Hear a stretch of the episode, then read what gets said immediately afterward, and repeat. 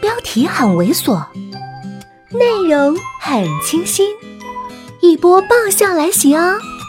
作者：金刚芭比，演播：余音。你们知道市场部那个秦青不？知道，知道，不就上次唱生日歌那个新人吗？那个新人啊，昨天聚餐时又丢脸了。快说出来听听！昨天聚餐的时候，那个秦青居然当场跟展经理告白了。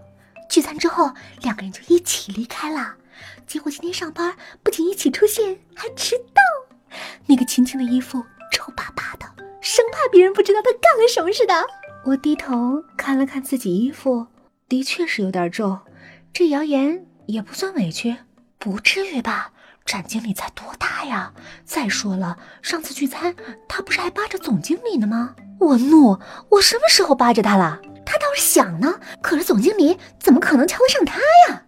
万幸万幸，这么说，是总经理先把他给甩了，他才又找的展经理。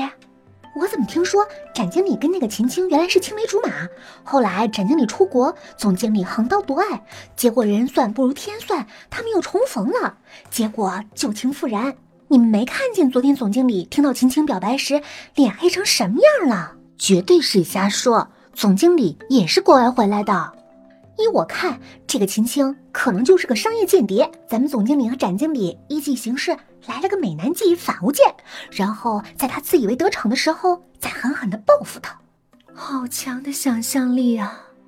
不太可能，他要长相没长相，要身材没身材，会有老板雇他？其实你们都想太复杂了，他不过就是个想靠潜规则上位的新人罢了。新勾的总经理，又勾的展经理。男人嘛，到嘴的肉哪有不吃的？就算是肥肉，他们也不会放过的。嗯，应该是这样，没错。对对对，一看那个秦青长得就是一张潜规则的脸。没错没错，从看他第一眼我就觉得不舒服。他们从不断的提出问题、质疑问题、否定问题，最后达成一致，开始对我人身攻击。等他们讲完了离开，我的脚都已经麻了。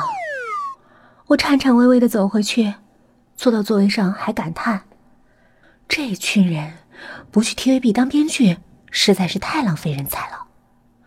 但是谣言的力量是恐怖的。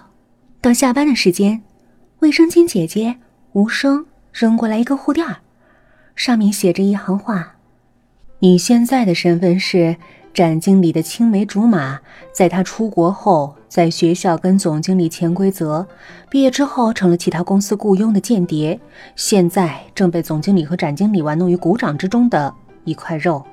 外表冷漠的卫生巾姐姐，真是我在这冰冷的职场上唯一感到温暖的人。本来还有那个黄毛，可是他下午就被派出去出差了。可怜我，本来还满心欢喜的等他开车送我。不过我也纳闷儿了，一技术开发部的到国外去签合同，你以为你是卫生巾姐的护垫，一采多用呢？不过想到他是跟着宋金龟出差，我心里也就轻松多啦。接下来还真是轻松呢，虽然体力上还是被孙经理压榨，但是省去了精神方面的压力，生活过得也算有滋有味儿。这几天据说是因为宋金龟在国外的合同出了一点问题。为了等那边的岳阳电话，我们必须排人值夜班。值班表出来之后，孙经理对我的压榨再一次显现。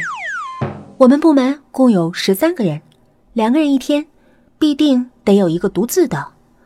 不出所料的那个名额落在了我的头上。虽然明知道是这个结果，我还是不忘挣扎了一番。孙经理，部门里有男同志，为什么让我一个女生独自值夜班啊？他鼻孔朝上，那你就找一个愿意跟你一起值班的，我就换值班表。我想了想，最后只能灰溜溜的挪出了办公室。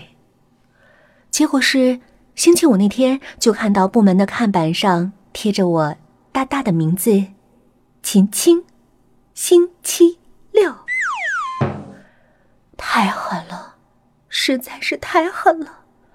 值班就算了，还挑了个难得的周末，生可忍，孰不可忍？